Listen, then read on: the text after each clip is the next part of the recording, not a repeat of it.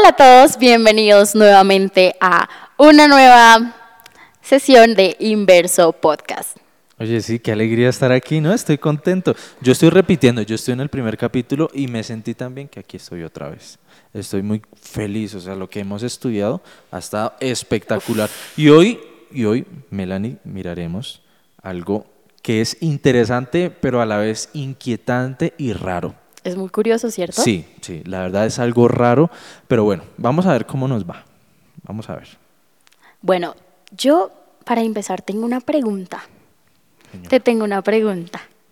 ¿Alguna vez has hecho un plan que te haya salido perfecto al pie de la letra, de arriba a abajo? No, no, la verdad no, nunca.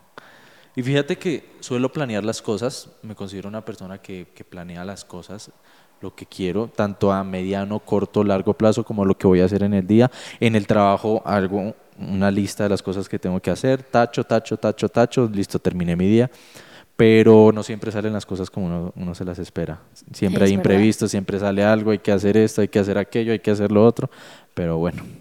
Me de pasa hecho, igual. De hecho, ¿te puedo contar una historia? Dale. Una vez planeé un viaje, planeé un viaje y yo calculé todo, dónde iba a tanquear, dónde iba a desayunar, dónde iba a parar a descansar, etcétera, etcétera, etcétera. Por seguridad, porque uno nunca sabe, de pronto lo roban en carretera. Bueno, yo planeé todo. Y cuando iba a ejecutar ese plan, comenzando el plan, me pasé por alto muchas cosas y se me olvidó tanquear. No tanqueé, me quedé sin gasolina, duré como dos, tres horas en la carretera esperando a que alguien me brindara un poquito de gasolina. Bueno, terminó bien, gracias a Dios estoy bien, estoy aquí contigo hablando, entonces todo bien. Pero muchas veces, o muchas ocasiones, los planes no salen como nosotros los planeamos. ¿Y a ti? ¿Te salen bien? ¿Te salen mal? Uy, pues yo también soy muy cuadriculada, ¿sabes? Y hago todo así, perfecto, yo tiene que ser esto a tal hora o en tal lugar y eso. Sí me han salido, sí me han salido. Cuando es con poca gente, me salen mejor que cuando tengo que lidiar con más gente. Pero pues sí, así como dices, a veces hay que improvisar porque pues hay que seguir, ¿no? Hmm. Pero hubo alguien que hace mucho tiempo hizo un plan que hasta el momento le ha salido perfecto, ¿sabes? Así es, y de eso trataba el estudio del cual vamos a hablar el día de hoy. Eh, no sé si viste el capítulo anterior. ¿Sí, claro. Bueno, si ustedes no lo han visto, vayan y mírenlo, está muy interesante y aquí los esperamos. Ok, sí, no sé qué por allá viendo el capítulo. Resulta que en el capítulo anterior hablamos de una persona, hablamos de Guillermo Miller.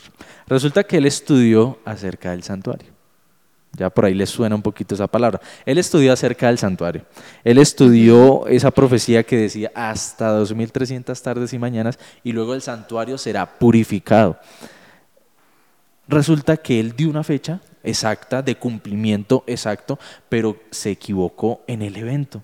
Resulta que el 22 de octubre de 1844, que de hecho de eso hablamos el capítulo anterior, no vino Jesús, sino que pasó otro suceso que está en el marco del proceso que se lleva en el santuario.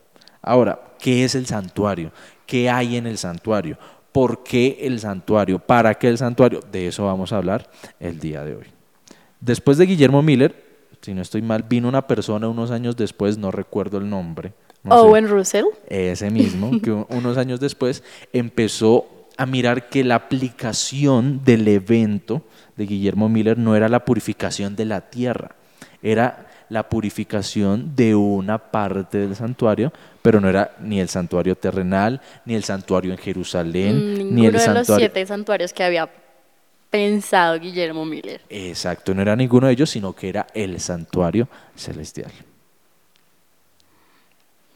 Allí es donde, allí es donde empieza el estudio. ¿sí? Entonces, cuando se dieron cuenta de que había una inconsistencia en Guillermo Miller, empezaron a profundizar más en ese estudio.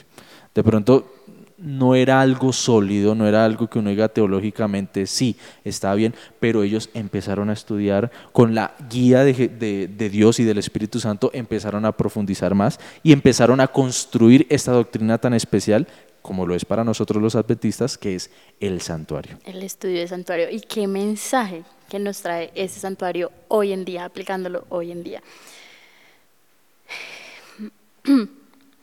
Así es. ¿Qué mensaje que nos trae el santuario? Resulta que el santuario eh, es, como una maqueta. es un lugar, es, eh, eh, es, un- es como decir un edificio. ¿sí? Para que se hagan una idea, imagínense un cuadrito, ¿cierto?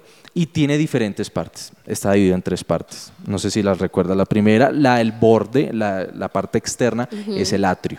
Es el atrio. Tiene una parte interna, la cual está dividida en dos, que es el lugar santo y el lugar santísimo. Dios le dio la orden a Moisés de que hiciera, haz esto de estas medidas, eh, vas a usar esta madera, eh, vas a usar este oro, lo vas a hacer así, lo vas a poner en tal lugar, vas a usar tales cortinas, vas a usar tales hilos, vas a... Le dio absolutamente todas las indicaciones. Incluso Moisés le dijo, Dios, pero no hay plata, no hay...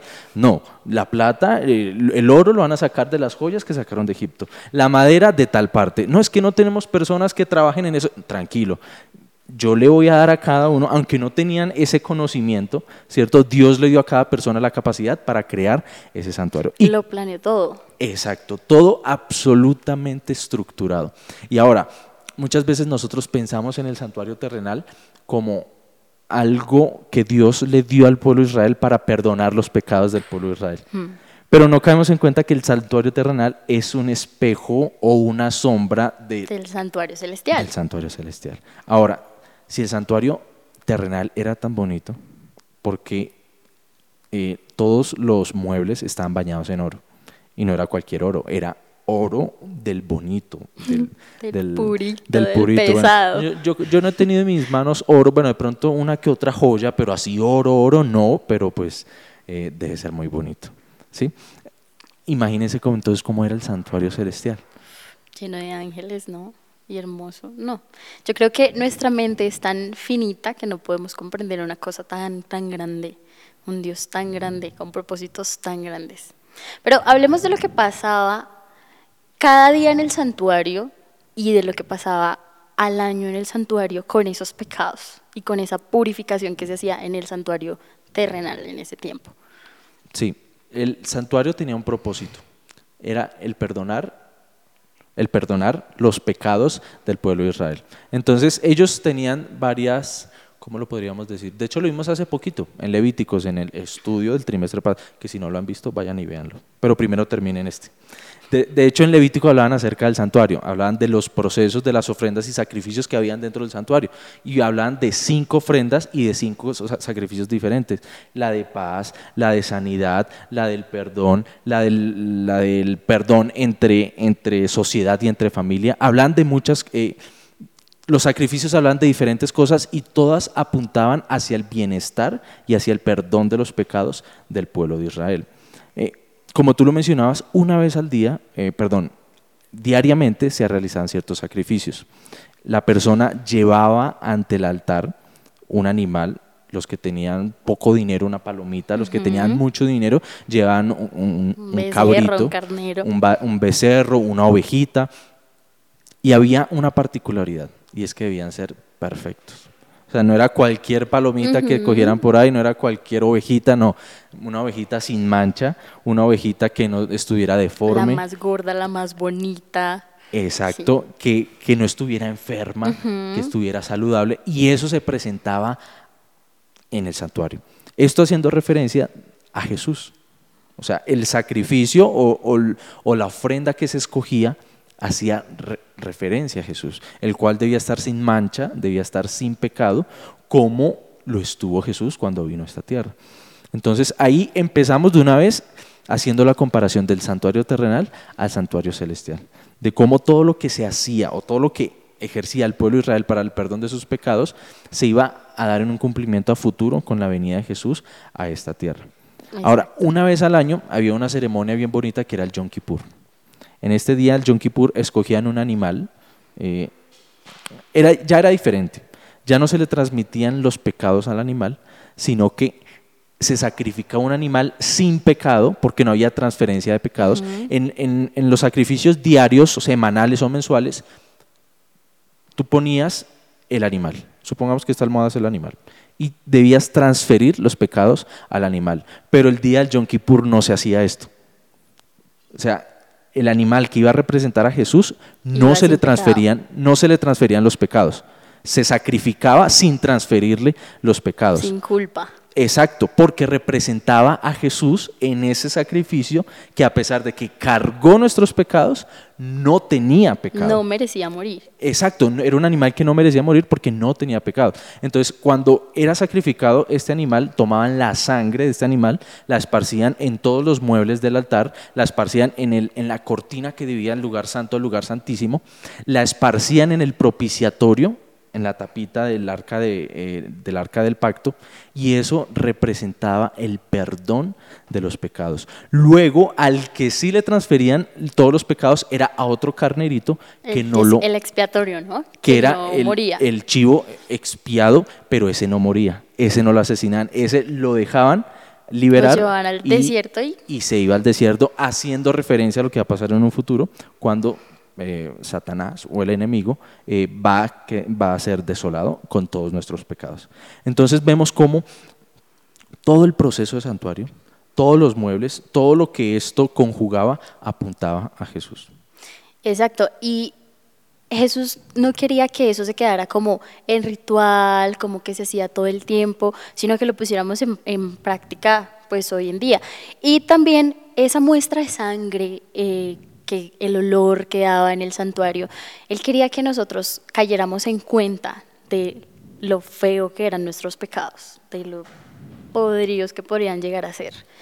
Entonces, pues es, es un, ¿cómo decirlo? Como una muestra muy bonita de lo que Él hizo por Eh, nosotros es y está haciendo. Es interesante lo que mencionas, porque las veces que la sangre era esparcida en las cortinas y en los muebles, eh, no es que al siguiente día se limpiaba y otra vez, y al otro día se limpiaba y otra vez, no.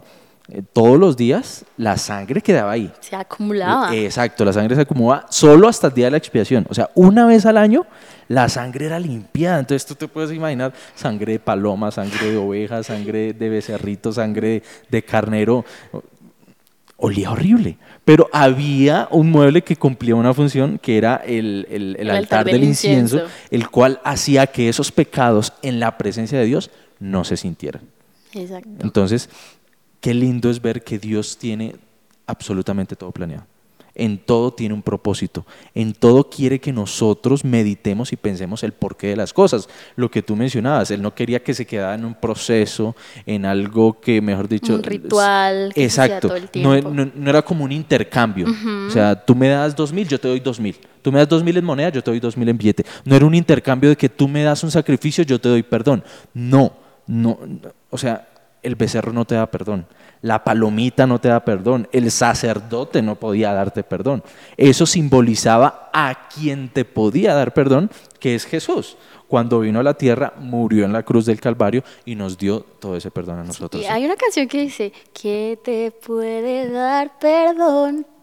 Solo de Jesús la sangre. Sigue tú porque yo no sé cantar muy bien. Pero es eso, Pero lo único, es- lo único que nos puede dar perdón es la sangre de Jesús.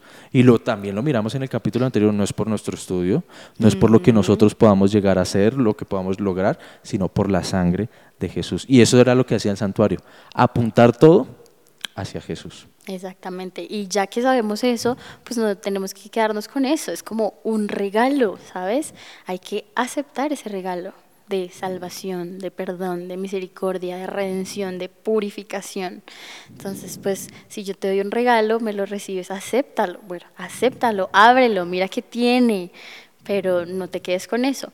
Y también compartirlo, ¿sabes? Si entendemos ese mensaje que nos trae el santuario es el evangelio se propaga como dice la Biblia hay que llevarlo a toda nación tribu y lengua si nosotros entendemos el mensaje que nos trae el santuario ese mensaje de purificación perdón y lo compartimos con los demás cuántas personas no pueden llegar a los pies de Jesús Y eso es lo que Él quiere.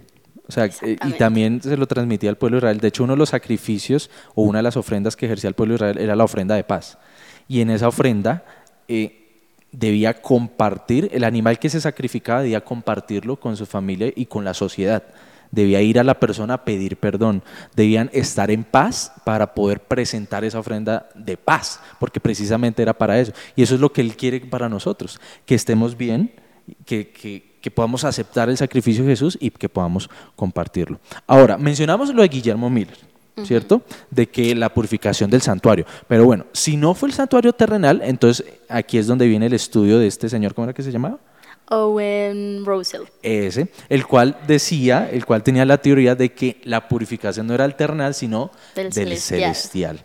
Entonces, lo que pasó el 22 de octubre de 1844 no fue la segunda venida de Jesús, fue que Jesús pasó del lugar santo Al lugar santísimo. al lugar santísimo. De hecho, todos los procesos del santuario tienen un cumplimiento histórico.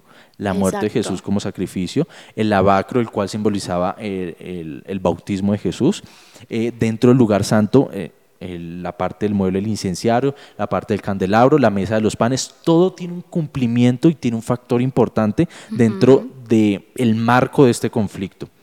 Y el 22 de octubre de 1844 Jesús pasó del lugar santo al Lugar lugar, santísimo. santísimo. Ese es el acontecimiento especial que sucedió desde ese entonces. Pero ¿por qué es especial para nosotros? O sea, ¿por qué debo alegrarme que Jesús haya pasado del lugar santo al lugar santísimo? ¿Por qué me debe importar eso a mí? ¿Por qué? ¿Por qué el santuario? ¿Para qué el santuario? ¿Para qué estudiamos de esto? Pues ese es el mensaje que nos trae pues el estudio de hoy. En este momento, Él está intercediendo por nosotros. Ya, ya murió, ya no tenemos nosotros que matar mm, o sacrificar un corderito o una paloma. Ya Él lo hizo por nosotros. Ahora Él está intercediendo por cada uno de nosotros. ¿Y qué tenemos que hacer nosotros? O sea, ya no es un trance como decías de, bueno, ya moriste ahora que... No, ahora hay que aceptar eso. Él está allá por nosotros como juez y también como, como lo decías, como Abogado, intercesor, intercesor. abogado, intercesor. Está haciendo dos papeles por cada uno de nosotros. Yo siempre pensé que en ese momento en que estaba como juez me estaba juzgando todos mis pecados, ¿sabes? ¿Qué está haciendo mal Melanie? ¿Qué, está haciendo bien? Como, Dios mío, debe estar juzgándome con tanta ira y con tan, como los jueces de hoy en día, tan severo con, conmigo y con mis pecados. Pero se nos olvida que hay, hay más allá de, de ese, de, esa, de ese juzgado, va más allá de eso porque Él también nos mira con ojos de amor, de misericordia, de gracia inmerecida. Entonces, es un balance tan exacto y tan perfecto que, wow, es casi inexplicable. Y está en nosotros, que ahí es donde entra el factor humano, que es muy poquito comparado al sacrificio que hizo Jesús, es muy poquito lo que tenemos que hacer, que es aceptarlo. Lo que es, como, es como uno cometer un delito, robé a alguien, voy ante el juez y, y me dan la oportunidad de que alguien vaya a la cárcel en vez de mí. Legalmente, Exacto. o sea, voy a quedar bien de papeles, no voy a ser un delincuente, no. Se alguien va a la cárcel, olvida. yo quedo libre, quedo bien, puedo seguir trabajando. Y entonces decimos, no, no, no, no, no quiero. Y lo, lo más bonito, ¿sabes qué es? Que, que no queda, se te olvida. O sea, ellos se olvidan de ese delito, de ese error que cometió, que es lo que hace Dios. Se olvida de absolutamente todos esos pecados. Exacto, entonces es aceptar ese pago por nuestro delito, por así decirlo, por nuestro pecado y dejar que Jesús, porque Él ya lo hizo. O sea, no es que lo vaya a hacer, no es que ya lo hizo, ya lo pagó, ya pasó. Simplemente acéptelo, diga sí y deje que la gracia salvadora de Jesús entre en cada uno de nuestros corazones. Yo creo que este es uno de los aspectos más importantes y una, una de las reflexiones más hermosas a las que podemos llegar y es el sacrificio de Jesús por cada uno de nosotros. Aceptar lo que Él hizo por cada uno de nosotros. Exactamente. Y sí, recordar que es nuestro juez, pero que no nos juzga severamente. No es nuestro juez para condenarnos, sino que su plan de redención, o bueno, su plan siempre es y ha sido salvarnos. Salvar a la humanidad. Ahora, Jesús va a venir por segunda vez. Amén. O sea, ese cumplimiento del 22 de octubre de 1844, así como lo mencioné en el capítulo anterior, y así como lo estoy mencionando en este capítulo, y lo seguiré mencionando si me siguen invitando, no sé si me sigan invitando, pero bueno, es que Jesús va a venir por segunda vez. Hay un cumplimiento histórico, profético, en el cual se ha cumplido todo. Lo único que falta es que Jesús venga. Entonces, aceptemos el sacrificio de Jesús, aceptemos el perdón que Él nos está dando a nosotros, porque Él va a venir por segunda vez. Yo creo que esa es, la invitación más hermosa que Él nos hace. Sí, Aceptarlo aceptar el sacrificio que Él nos hace. ¿Cómo podemos concluir? ¿Qué reflexión te llevas de este estudio de, que estamos haciendo el día de hoy? Bueno, yo llevo concluyendo. Sí, eso me parece hermoso lo que Jesús está haciendo en este momento por mí, por ti, por ti, por cada uno de nosotros. Parece hermoso el hecho de que esté intercediendo por mí, esperando por mí, esperando que yo me levante todos los días y decía, voy a aceptar esa salvación, voy a aceptar ese regalo. Y recordar que no me condena, que su muerte me salva, que su muerte me da vida, me da un, un plus para poder ir al cielo. Así es, qué bonito. Y pues bueno, yo decirles de que Jesús va a venir por segunda vez, aceptemos el sacrificio que Él dio por cada uno de nosotros y que estudiemos del santuario. ¿Quién iba a pensar que estudiar acerca de un mueble, que estudiar acerca de una estructura, de un edificio, de arquitectura, de las medidas, de la composición, que de hecho, chicos, si ustedes estudia más a profundidad. Aquí lo tocábamos someramente, pero cada mueble, como fue construido, de las cosas que fueron construidas, todo apuntaba hacia Jesús, todo simbolizaba hacia Jesús. Entonces, estudiemos esta lección tan hermosa de inverso, eh, la cual estamos mirando, y nos vemos en una próxima ocasión. Nos vemos en una próxima ocasión. Dios les bendiga y chao. Bye.